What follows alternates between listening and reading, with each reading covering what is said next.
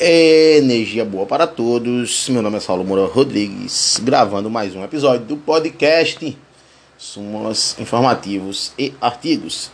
Nesse episódio trataremos da sequência de abuso de autoridade. Pois bem, sem mais delongas, vamos aos pontos que são reincidentes em concurso público.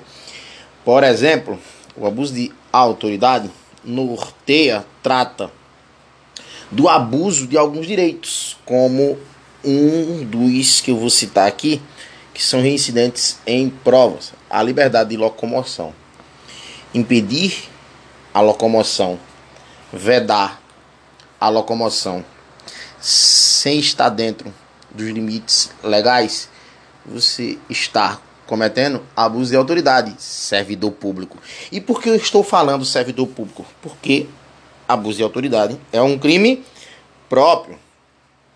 Nesta toada, lembrando que a inviolabilidade domiciliar também pode acarretar em abuso de autoridade, assim como a liberdade de consciência, a liberdade de culto religioso, a liberdade de associação, são polos do direito que, quando fraudados, quando tocados de forma violenta, quando atacado, pode acarretar em abuso de autoridade. Lembrando que abuso de autoridade, a ação penal é pública incondicionada. Lembrando que abuso de autoridade, a ação penal, como regra, é ação penal pública incondicionada.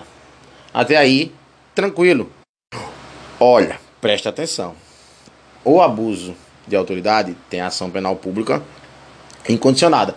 E essa ação penal pública será iniciada independente do IP, independente do inquérito. Esta ação penal pública incondicionada também será iniciada independente de justificativa da denúncia pelo MP.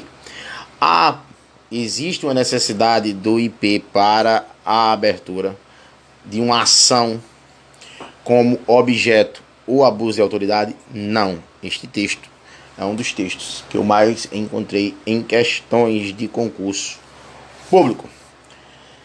Aproveitando esta sequência, quero fazer a ressalva que nas penas restritivas de direito do abuso de autoridade existe a suspensão do exercício do cargo.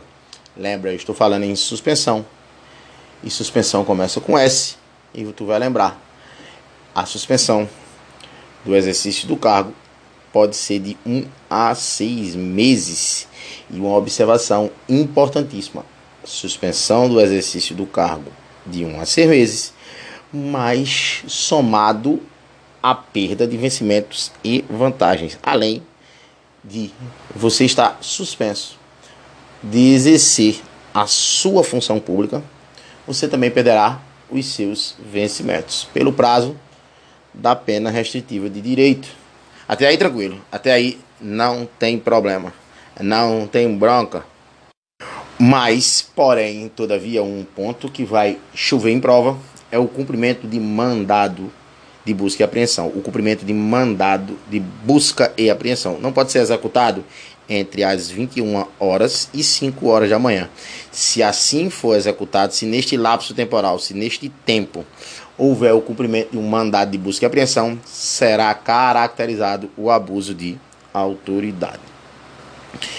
Pois bem, estamos terminando mais um episódio do quadro Curtíssimas no podcast. Somos informativos e artigos.